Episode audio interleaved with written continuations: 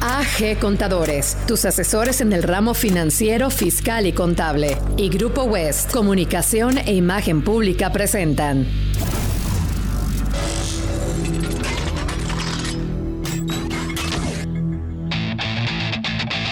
High Business Talk. El espacio en el que convergen interesantes temáticas empresariales, datos excepcionales y grandes personalidades que compartirán su historia y experiencia que los llevó a convertirse en íconos de los negocios. High Business Talk. Comenzamos. High Business Talk. High Business Talk. Al frente de estos micrófonos, con ustedes, Álvaro Garza, R de la Gala. Dicen que lo único imposible es aquello que no intentas. Y en esta ocasión, ante nuestros micrófonos, tenemos la historia de una mujer excepcional, que con perseverancia, trabajo en equipo, responsabilidad ciudadana y liderazgo logró transformar un basurero público en un parque cuya superficie equivale a la suma de los parques Hundido, México, Lincoln, América, España y la Alameda. Aquí un testimonio de que, como dice Big Bailey, en la unidad existe la fuerza y con esto podemos mover hasta montañas cuando estamos unidos. High Business Talk. High Business Talk. Itziar de Luisa Plazas, una de las mentes maestras y piezas clave de la mexicana, uno de los parques más famosos e importantes, no solo de Ciudad de México, también del país. Es presidente ejecutivo de la Asociación de Colonos SEDEX Santa Fe. Representa residentes, corporativos, comercios, hoteles y más en proyectos que mejoren la calidad de vida de la zona. Interlocutor para temas urbanos de Santa Fe con alcaldías, gobierno de la Ciudad de México y autoridades federales. Encabezó la propuesta vecinal del Parque La Mexicana y participó en la gestión y el acuerdo con el jefe de gobierno de la Ciudad de México para la construcción y operación del parque. Integró equipos jurídicos, financieros, urbanísticos y de desarrolladores inmobiliarios. Preside el comité técnico del fideicomiso del parque, encargado de la gestión, comercialización y operación de este. Participa en proyectos de movilidad de la ciudad para mejorar el tránsito de Santa Fe a través de la creación del Plan Maestro de Movilidad y colabora con Seguridad Pública para crear un corredor seguro en la zona. Su experiencia laboral abarca puestos operativos y de mercadotecnia en Pepsi, Sonrix y Walt Disney egresada de la Universidad Iberoamericana en Tecnología de Alimentos, especialista en Mercadotecnia por el ITAM e invitada de lujo en nuestro podcast. En High Business Talk, Itziar de Luisa Plazas. Itziar, es un gusto que nos acompañes en los micrófonos de High Business Talk. Muchas gracias, gracias por la invitación, encantada de estar con ustedes. Gracias por aceptar la invitación. Y para iniciar nuestra conversación, platícanos, en tus palabras, ¿quién es Itziar de Luisa? Soy una mujer preocupada por la sociedad en búsqueda de mejores condiciones para más gente. Inquieta, deportista, amante del mar. Ahora, ¿cómo inicia una egresada de tecnologías de los alimentos en el ámbito de los negocios? Eh, mi vida laboral empieza justamente en la universidad, cuando estoy estudiando tecnología de alimentos. Tengo la oportunidad de entrar a trabajar en Sabritas. Luego el futuro de Sabritas me lleva a mercadotecnia y me sigo en una carrera laboral de mercadotecnia que disfruté muchísimo y jamás regresé a tecnología de alimentos. Me sirvió como esa formación en ingeniería, pero me quedé en la parte de mercadotecnia, negocios. Siempre inquieta en participar además de, mi responsabilidad laboral pues, en mi entorno. Eh, me gustó en el colegio ser de la sociedad de alumnos, en mi colonia de, de observar qué hacía falta y así es como me paso a proyectos de activación física, de alimentación en escuelas públicas. Ese es como mi primer toque a la sociedad civil. Alguien te dio la oportunidad, la primera, para que pudieras desarrollar y poner en práctica todos tus conocimientos. Desde luego, desde la universidad alguien te tiene que abrir la primera puerta, darte el primer empujón y decirte que lo hiciste bien aunque no lo hayas hecho tan bien, ¿no? Esa, esa primera motivación es fundamental. Y de ahí pues te toca por mérito, por terquedad y por eh, energía el seguir adelante. Desde entonces y creo que para siempre. Por supuesto, nos hablaste de tu caminar por el mundo del marketing. Mencionaste Sabritas pero también estuviste en empresas como Pepsi, Sonrix y Disney. ¿Cómo fue esa experiencia? En Sabritas estuve en el área de Sonrix, que es el área de dulces dentro del corporativo. De ahí pasé a, a una empresa en la que fui socia de productos, más bien de promocionales, de mecánicas promocionales. Era cuando era bastante común el pepsilindro, este, todo ese tipo de mecánicas, ¿no? Que vendíamos productos y además te hacían un regalo. Luego estuve en Pepsi y posteriormente estuve en Disney.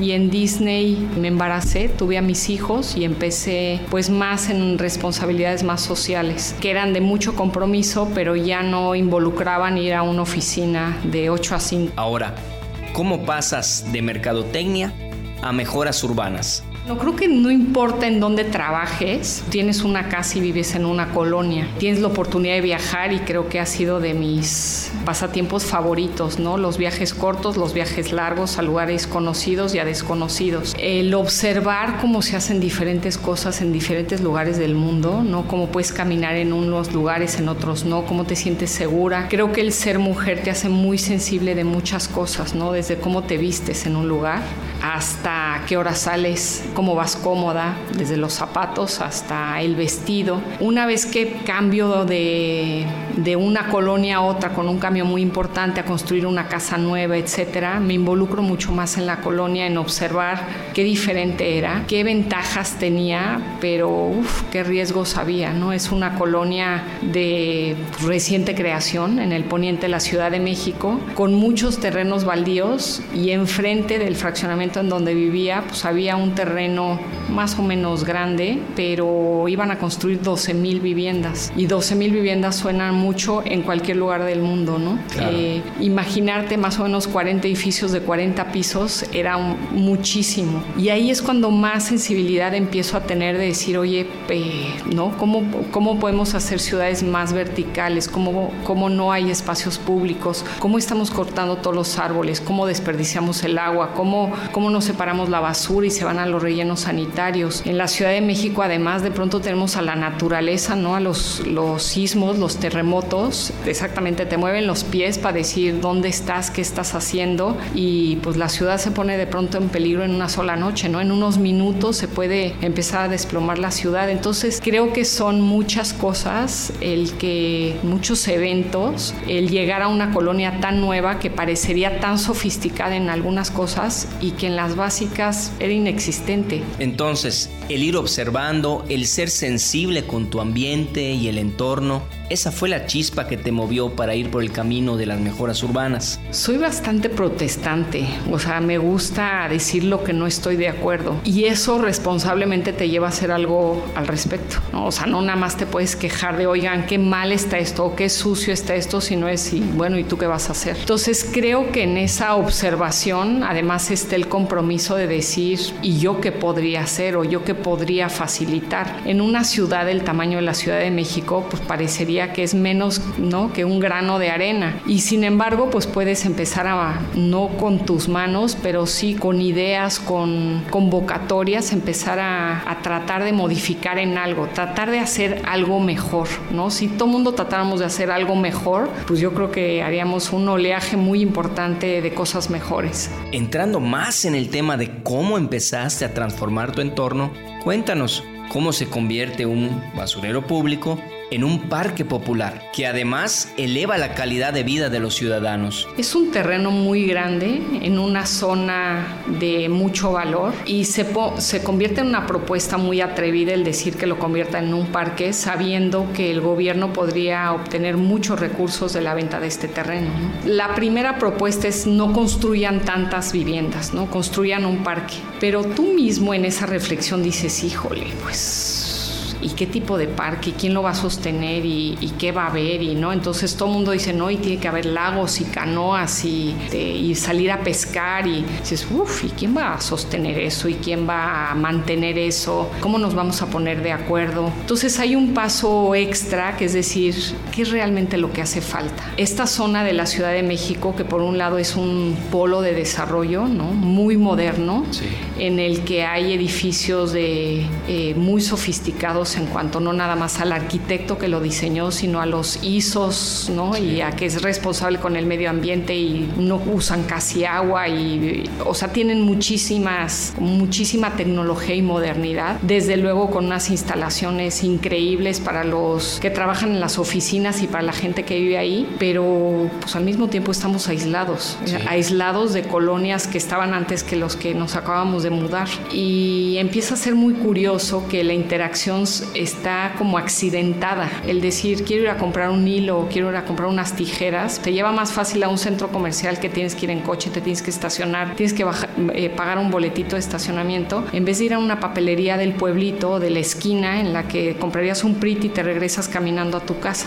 Esa interacción social, pues me parecía que era una deuda que tenía esta colonia, que la gran modernidad había sido incapaz de, de favorecer a las colonias que estaban. Y el favorecer era simplemente un intercambio entre oferta y demanda de servicios o de productos. Entonces, la primera, la primera idea del parque o del espacio público es necesitamos poner un bosque, ¿no? Que tenga muchísimos árboles, porque la ciudad ha cortado muchísimos árboles y muy pronto se convierte en un proyecto social, porque lo que más estamos en deuda es en lograr una sociedad en el que no nos fijemos en qué, qué diferencias tenemos, sino en qué nos, en qué nos parecemos, ¿no? Un espacio público en el que todo mundo puede ir con sus hijos y todo mundo patea un balón y todo mundo juega en un arenero sin importar de qué marques tu ropa o cuál es tu sueldo. Entonces muy pronto el, el proyecto se convierte en un proyecto social, ambientalmente responsable. No podíamos dejar de ver el consumo de agua, el consumo de electricidad, la generación de basura, etcétera. Pero realmente el objetivo principal y primordial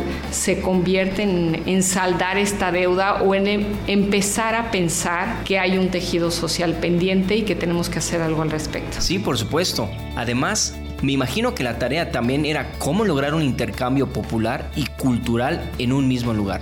Aunque es una zona de alta plusvalía, lo que sucede y está alrededor es muy variado. Sí, la teoría decía que cuando tú haces un espacio público del más alto nivel, la gente de alto poder adquisitivo pues va a hacer lo esperado, lo que ellos exigen y lo que están este, acostumbrados a usar, ¿no? Entonces lo usan con toda facilidad y están dispuestos a hacerlo. Es más, si tú tienes una corredora en un gran gimnasio, prefieres salir a un, a un parque que esté muy bien cuidado, muy bien diseñado, muy bien hecha la pista, etcétera, pero es mucho más atractivo salir a correr a un parque que correr en la mejor corredora del mundo, en el mejor este, edificio del mundo. Esa era una manera de jalar a este tipo de gente. ¿Y qué haces con la gente que no está acostumbrada a un parque de este nivel? Le enseñas que este es el, tipo de parque que debería de tener esta ciudad. Entonces, cuando diseñamos el parque de con una dicho coloquialmente, no con la barra puesta muy alta en el estándar de todo, ¿no? De diseño, de seguridad, de mantenimiento, etcétera, pues le subes la barra a todo mundo. Para algunos es lo normal y para otros es tan inesperado que ambos están dispuestos a estar en el mismo lugar. Los edificios que están frente al parque, muchos tienen albercas, tienen gimnasios, tienen canchas de pádel, tienen y los vecinos están en el parque. Finalmente somos eh, no animales sociales que disfrutas mucho más estar conviviendo en una pista con alguien que dices, mira, este qué bien corre o no, como no, o qué chica más guapa. Este este, somos mucho más así que subir a un edificio, poner el piso 44 y subirte en una corredora. Me imagino que fueron muchísimos los retos que se presentaron al momento de ir paso a paso hasta lograr el objetivo final que es el Parque La Mexicana. Ahora, ¿Cómo se financia un parque de esas dimensiones sin presupuesto gubernamental? Me regreso un poco al acuerdo con el jefe de gobierno. Cuando llegamos a la propuesta del parque, la ciudad dice nosotros no tenemos dinero para construir ese parque. Y de ahí surge la idea de que la ciudad vendiera una parte del terreno y con los recursos que se generaban se construyera donde sería el parque. Entonces se vende el 30% y se construye un parque en el 70%. Ese es la primera, el primer primer punto del acuerdo. Y el segundo punto del acuerdo es nosotros queremos administrar el parque, porque es muy fácil voltear a parques en México, en Mérida, en Nueva York o en Londres que están abandonados, que están abandonados porque no hay suficiente presupuesto para mantener de manera excelente todos los parques del mundo. Es más fácil construirlos porque los construyes una sola vez, en cambio los mantienes todos los días. Nos daba mucho miedo el convertir esto en un problema a los dos o tres años, ¿no? Que hubiera dinero para una construcción, pero que no hubiera dinero para el mantenimiento. Al hablarlo con el jefe de gobierno dice, pues muy bien, ¿no? Ustedes quieren el paquetazo de, de mantener el, el, parque, pero eso quiere decir que no les vamos a destinar eh, recursos públicos. Así es que, ¿cuál va a ser el, eh, la solución? El andamiaje jurídico que se hizo fue el tener un fideicomiso privado y el, ese fideicomiso era el que recibía el título de, el título de concesión. ¿Cómo logramos esta concesión? La concursamos. Eh, hicimos un análisis de costo-beneficio y decíamos cuál es el beneficio social y cuál es el costo que va a tener esto. Entonces llegamos a un acuerdo con el gobierno en el que había un plan maestro que decía, nosotros necesitamos para operar este parque 100 pesos. ¿Y estos 100 pesos de dónde los vamos a sacar? Pues los vamos a sacar de la renta de estos espacios comerciales con una renta muy alta de la zona. No va a ser una renta barata, porque si ponemos una renta barata, pues vamos a perder mucha más área de, parque. Entonces, ¿cómo restringimos el área? Pero al mismo tiempo, apostando a que sería un proyecto muy exitoso, tampoco teníamos eh, la posibilidad de ampliar estos espacios comerciales, porque entonces, pues es muy fácil caer en la tentación de decir, oye, pues ganemos mucho más dinero. Si ya tenemos éxito con un Starbucks de 100 metros, pues ¿por qué no lo hacemos de 300 metros? ¿Y por qué no duplicamos la renta en tres? Entonces también el plan maestro nos acotaba para proteger el parque, para proteger la operación del parque, que los vecinos tuviéramos suficiente dinero para mantener el parque, pero que si nos fuera bien, no tuviéramos excedentes. ¿Qué haríamos en un parque con excedentes? Primero, no sería buena idea, no tendríamos una tentación y luego no estaría bien que hubiera recursos extras en un espacio público y no hubiera eh, recursos eh, necesarios en otro. Entonces lo pones en un riesgo terrible porque con bastante facilidad el gobierno puede decir, oye, estos cuates les sobra,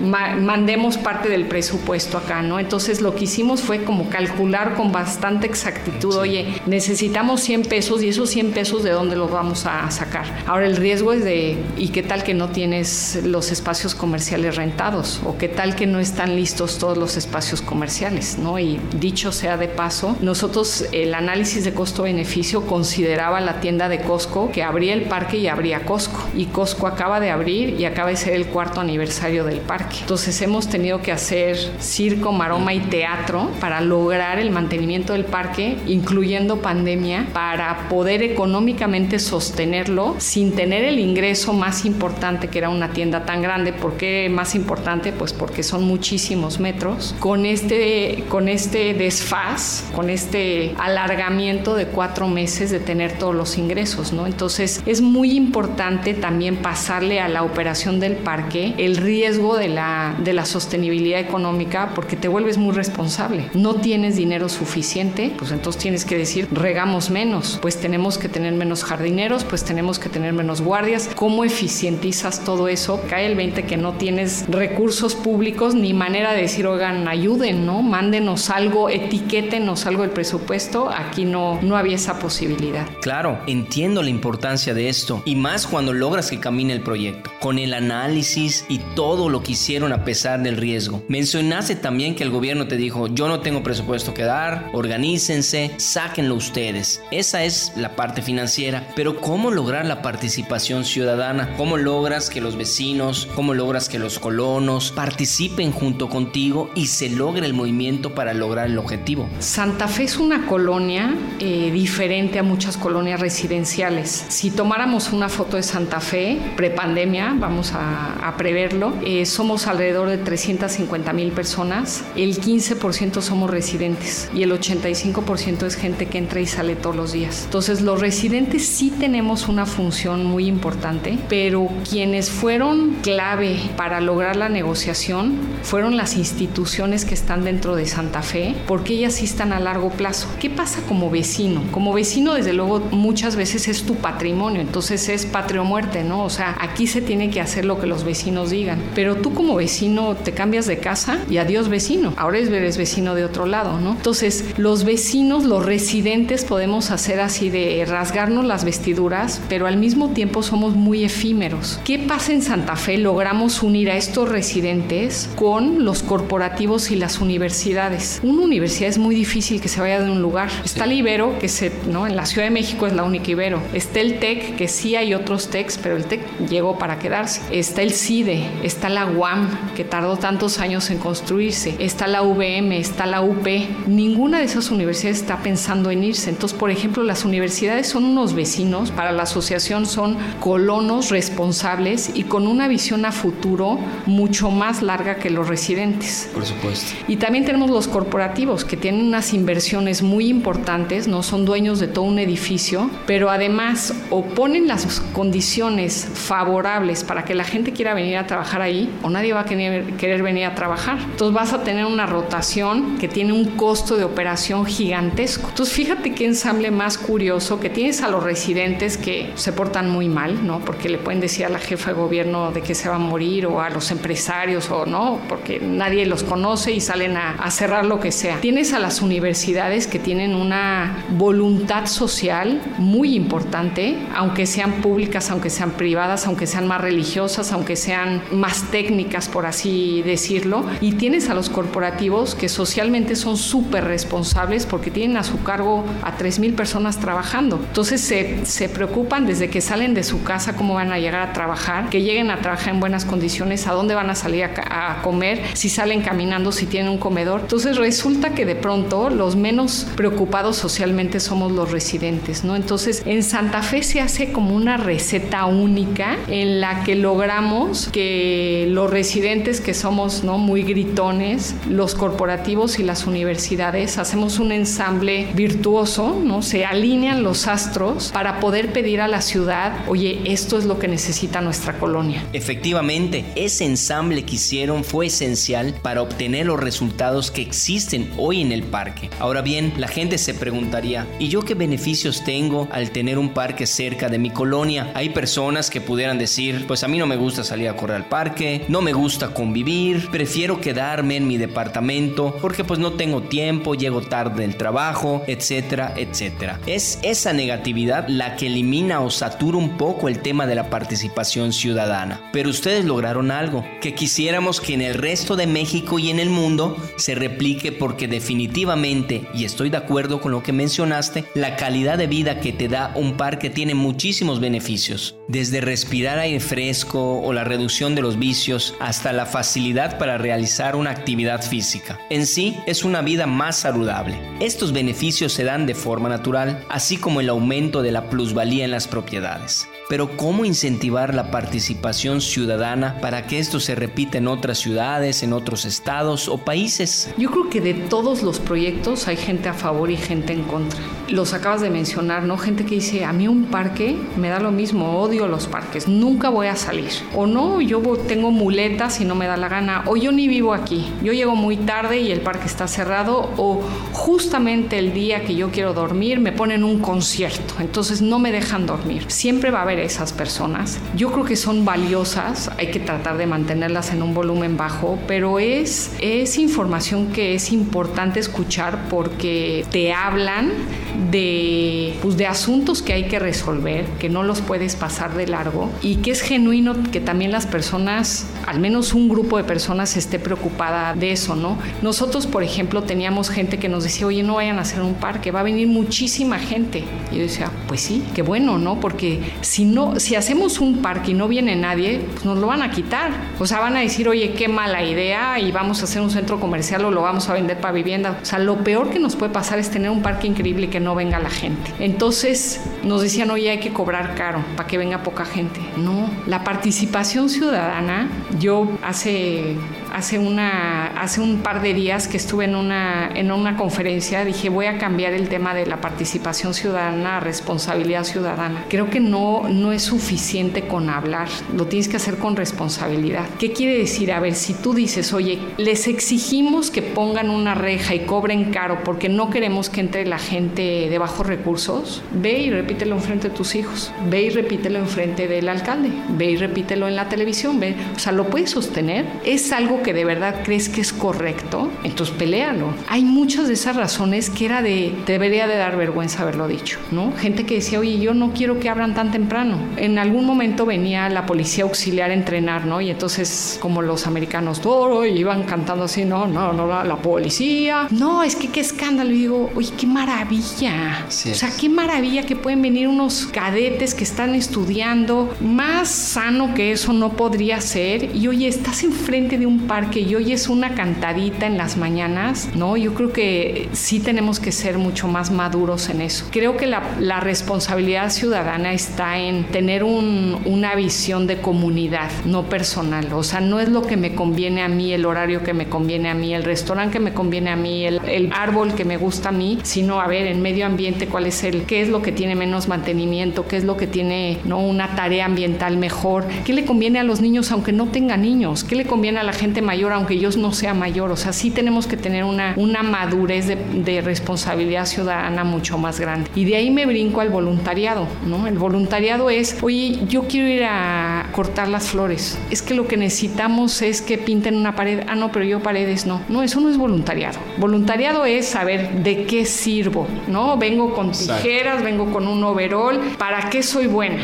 Y no es de, ah, no, pintar, no, basura, no, no, no, para nada. Si yo venía a dar un tour sobre las esculturas, no, hoy no hay visitantes. Lo que necesitamos es que nos ayudes a cuidar a esta gente mayor. O... Entonces creo que tanto la responsabilidad ciudadana como el voluntariado ya tenemos que dar pasos firmes adelante, sobre todo en países como los nuestros, de sí tener mayor responsabilidad de decir, a ver, ¿qué se necesita? Y manos a la obra, eso es lo que tenemos que hacer. ¿Por qué somos buenos para donar a una fundación o a los niños de la calle o a los ciegos o a los enfermos? Qué buena onda que lo hacemos, pero ¿por qué cuando estamos pensando en un espacio, entonces no, no dejen entrar a ellos, no es que huelen feo, no es que... No, o sea, el tema social tendría que ser de nuestros huesos, ¿no? O sea, tendría que, tendríamos que ser parejos, tendríamos que ser socialmente responsables con dar un donativo, con apoyar a niños, con apoyar enfermos, con apoyar, pero también con ser más socialmente responsables en un espacio público que por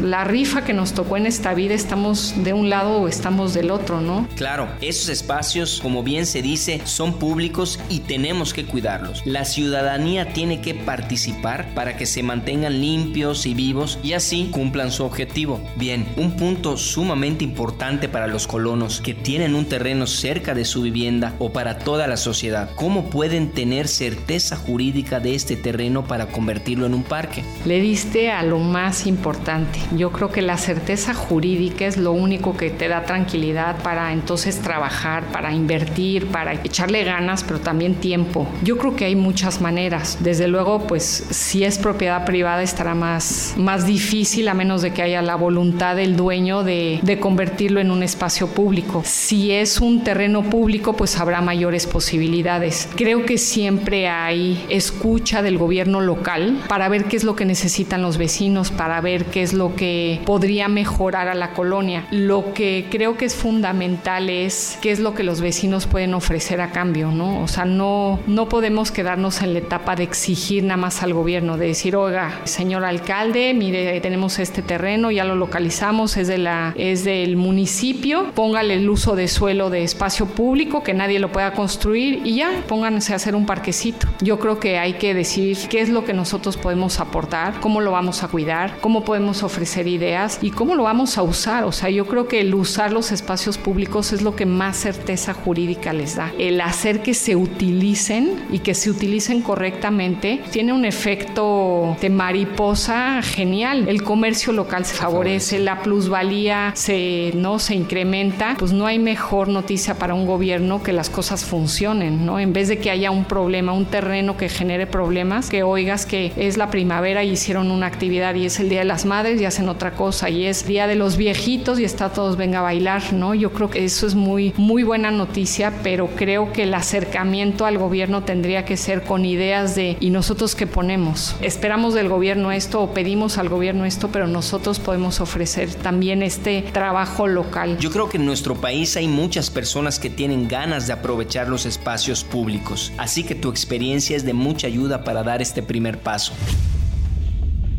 The Risky Quiz. The Risky Quiz. The Risky Quiz.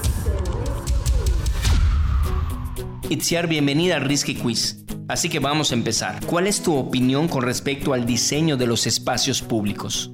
Hay de todo. Yo creo que nada está dicho porque además depende muchísimo de los lugares. Creo que habría que ser muy crítico en tomar lo mejor y lo peor.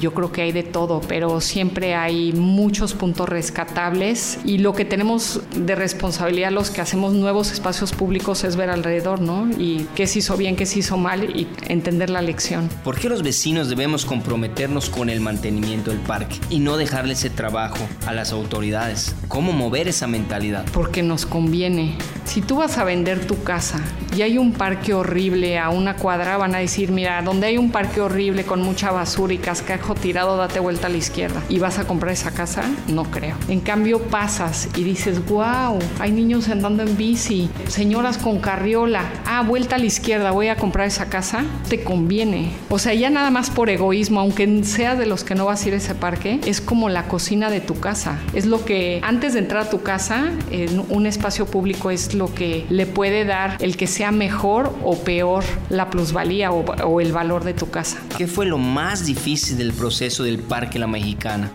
un juicio en el que con una acción pública, desde que no pasa nada hasta perder, el, perder la operación del parque. ¿Qué es lo que no volverías a hacer durante el proceso? Creer que todo se perdió. La negociación se cayó muchas veces, muchas negociaciones se cayeron muchas veces. ¿Qué experiencia te gustaría compartir que haya sido la más valiosa? Esto, sobre todo, para los interesados en tener parques en sus colonias. Yo creo que es el resultado. Estamos todavía en la construcción del parque, entonces estamos todavía muy metidos en temas legales, en temas financieros, ¿no? Y entonces en, la oficina te, como no, hay tantas cosas por resolver, hay tantas cosas difíciles, este, en COVID ni te digo. Y de pronto te das una vuelta al parque, ves a los niños, ves a las quinceañeras tomarse unas fotos, ves a unos jóvenes en una cascarita y ya eso tiene sentido. Entonces creo que eso es lo más importante. O sea, el resultado que le te conviertes en el parque se convierte en la historia de las personas. O sea, cuando cuando este chavito se crezca va a decir, "No, es que yo iba, lo que más me gustaba era llevar mi perro a la mexicana, lo que más me gustaba eran los helados de la mexicana." Si no se hubiera hecho no sería esa historia, sería otra. High Business Talk. High Business Talk. Muchísimas gracias Itziar por estar en esta emisión de High Business Talk. ¿Cuáles son tus redes sociales para que la gente pueda conocer más de lo que haces? Estoy nada más en Twitter, Itziar de Luisa, y en las redes del Parque La Mexicana, La Mexicana Oficial, en Twitter, en Instagram y en Facebook. De nueva cuenta, te agradezco Itziar tu tiempo, experiencia y presencia. Y también gracias a ustedes por formar parte de este podcast. En el próximo episodio tendremos más temas y más invitados hablando de negocios al más alto nivel. En la dirección Sisi Hueso, en la producción Eric Ojeda. Esto es High Business Talk. Yo soy Álvaro Garza, R de la Gala. Hasta la próxima. AG Contadores, tus asesores en el ramo financiero, fiscal y contable, y Grupo West Comunicación e Imagen Pública presentaron High Business Talk. High Business Talk. Estaremos de regreso en una nueva emisión. Síguenos en redes sociales. High Business Talk. Más invitados, excelentes temas y más momentos para hablar de negocios al más alto nivel. High Business Talk. Hasta la próxima.